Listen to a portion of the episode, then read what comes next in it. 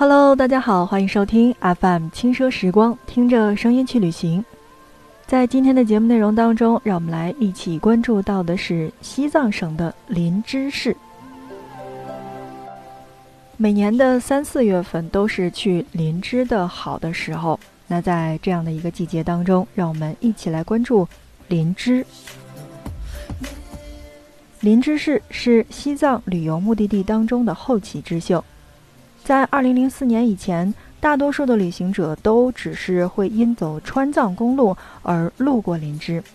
但在2004年之后，中国国家地理的最美山川评选使南迦巴瓦峰声名大噪。伴随着巴松措、鲁朗。南伊沟等多个景区的开发与推广，以及墨脱徒步线路的逐渐成熟，近年来林芝逐渐成为了旅行者来西藏的热门目的地。随着道路、住宿条件的改善和私家车的普及，林芝也日益成为了拉萨人的后花园。拉萨人自驾到林芝去度个小假，逐渐的也成了一种常态。特别是内地有亲访友时，那么拉萨人很乐于带着亲朋好友一起到林芝去一游。海拔低，无高反之余，自己也可以顺带去呼呼新鲜的空气，以及吸一吸顺畅的氧气。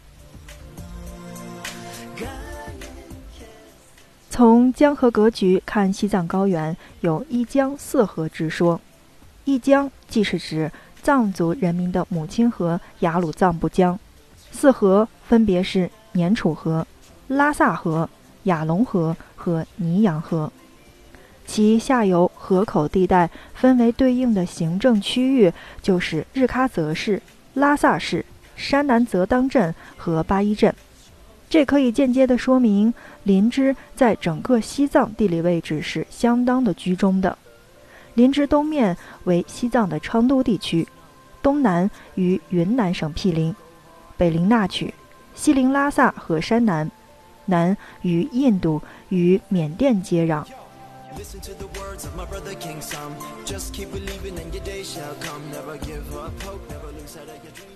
林芝市的海拔平均呢是在三千一百米，海拔低，气候宜人，原始森林覆盖率高。西藏百分之八十的原始森林都集中在了林芝。而且，印度洋暖流以雅鲁藏布江为通道进入林芝，使这里气候温润，物产丰富，因此有“西藏江南”和“西藏瑞士”的美称。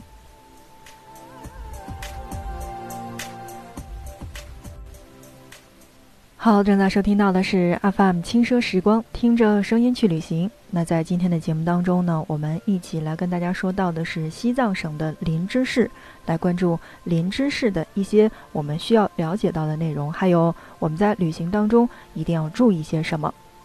那大家呢也可以来关注我们的微信公众号，来和我们一起互动。同时呢，嗯，你也可以在我们的喜马拉雅的节目下方来进行留言。让我们的更多人知道你有去过哪里，或者说你在那样的一个目的地当中有什么样的体验。那林芝对你有没有什么兴趣呢？或者在你的出行计划当中有没有要去到林芝的打算呢？那欢迎来听我们的节目。在很多人看来，林芝最大的两处大美，一个是南迦巴瓦，而第二个就是巴松措。南迦巴瓦虽然在雨季是南露真容的，但是要告诉你的那个地方是真正值得等待的，所以来到林芝看南迦巴瓦应该是头等安排。不管是在色季拉山上远观，还是在大峡谷近赏。其次是巴松措深处的新措冷布沟一带。真正评估的话，那么我觉得巴松措的景区才是林芝地区最具价值的景区。其地貌特点还有生态结构异常丰富，而且比较原始。当然，普通的旅行者只能，嗯，怎么说呢？浅浅的去看一看，呃，在巴松措湖旁边去简单的一游。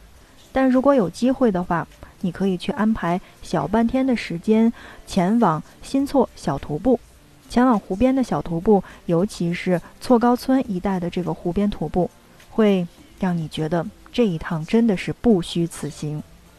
另外，错高村也是林芝保存最完整的古村落之一。所以，如果有时间的话，或者说时间比较充裕的话，那建议你到那一带去观赏，去拍照。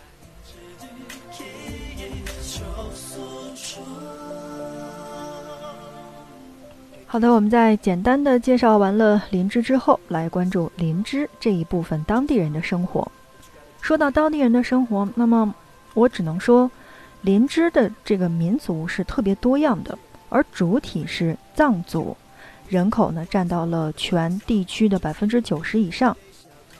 此外，在这里还有世代居住着的门巴族、珞巴族和怒族，各有各的习俗风情、服饰、餐饮，包括藏俗各有差别，甚至过年过节时的时间和名目也不相同。林芝的米拉山至色基拉山之间被泛称为工部地区，在方言上与拉萨地区是有区别的。而在服装样式上也是差异很大的。林芝的服饰一般统称为工部藏装，主要的材料就是普路与绸缎。但珞巴族、门巴族邓人的服饰呢，则从工布面料上与藏装不同，一般采用的是自纺布制作，色调、样式、配饰都各有民族的特色。那么我们再来说一说林芝地区的吃。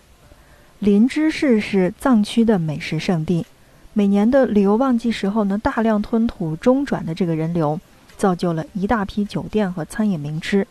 飞升已久的就是鲁朗的石锅鸡，包括巴河鱼、松茸，还有藏香猪等等，以其明显不同于卫藏等地区的这个风格，成为了林芝的美食招牌。无论是菜系和口味如何，支撑林芝美食的基础还在于这里富饶的物产和食材。山水之间，日月精华的滋养，断不无污染和天然山珍与水产，加上独特的工部藏族的饮食文化元素，以及在路上的这种各种的氛围的混搭，管它南系还是北系，川味儿还是藏味儿。人们最终喜爱的就是那一锅内地城市里绝难尝到的山野原生之味儿。当然，这种山野原生之味儿和我们所说到的这个野生动物是不一样的。没时间或者没运气去寻找山野美食的，那么在八一镇也是有一些不错的餐馆去可以供大家去选择的。在夏季的时候呀，这个野菜果蔬是不可错过的灵芝美食。比如说四月份的这个蕨菜，五月的荨麻菜，六月下旬的露水菌，还有青杠菌、樟子菌，七八月的松茸和各种的野生浆果，比如说桑葚，九十月份的苹果、梨、核桃等等。八一镇的餐馆里一般都会备有。而如果你到达八一镇的时候呢，你会发现这个在八一镇的餐馆当中就有两种烹制的鱼，完全没有听说过的两种。第一种叫做胡子鱼，第二种叫做棒棒鱼。胡子鱼其实就是我们所说的高原的鲶鱼，而棒棒鱼就是我们听说过的高原鲶鱼。高原鲶鱼是须长无鳞的，肉质比较鲜美。呃，适合清烧或者清蒸，而棒棒鱼的皮厚体糙，肉质粉细，其肉带骨红烧，其皮油炸佐以椒盐是最佳的。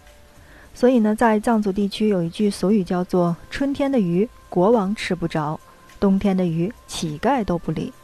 这是因为当地鱼的这个内脏有小毒，冬天时最盛，吃后呢易腹泻。所以，好鱼之人在林芝和藏地最好在春天点鱼类。那么，藏香猪是当地最难辨识的一种餐馆菜。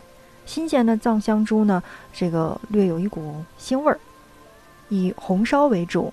餐饮一般多以藏香猪腊肉形式出现，但其实真的是你很难吃到这个真正的这个味道。建议不如当地去吃牦牛肉。好，这是在我们的节目当中来跟大家聊到的。如果说在这个林芝地区，我们应该去怎么吃？或者出于一个旅行者的心态来说的话，我们去到这个林芝地区，应该去怎么点菜，对吧？这是我们在节目当中一定要强调的，就是出去之后，你的感觉是一定要玩好的。而所谓的感觉玩好，就是怎么说呢？就是心情愉悦，吃的舒爽，然后睡得干净也倍儿香的这种。而刚才呢，我们是说到了鱼，再来说一说这个菌类。比如说大峡谷附近的这个羊肚菌、青杠菌出土的时候呢，随手就可以在很多人的这个后院当中挖出来，也包括哎，可以在后院地中这个青辣椒切丝儿，然后用最纯正的这个大峡谷的菜籽油清炒即食。而其他的我们所说到的这些在藏族地区要吃好的东西，就比如说当归、红参、沙参、手掌参等等，去藏家的走地鸡。炖一只，我觉得这个这个味道简直是太棒了。因为我们本来说到的很多的这个呃红参呀、沙参呀，都是产自藏地的，然后包括我们所谓的冬虫夏草。所以有的时候你会发现，去到一个地方的话，它的吃就是你的旅行当中的其中一个部分。你吃好了，你就会发现，哎。这一区域的这个食物真的还是不错的，或者你可以从很多人的这个吃的这个习惯当中发现他们的这个民族民风是什么样子的。那这是我们在节目当中所提倡的，就是用心去感受每一个地方，而不仅仅是我们在相机、手机、微博、微信当中去打卡的那些景点。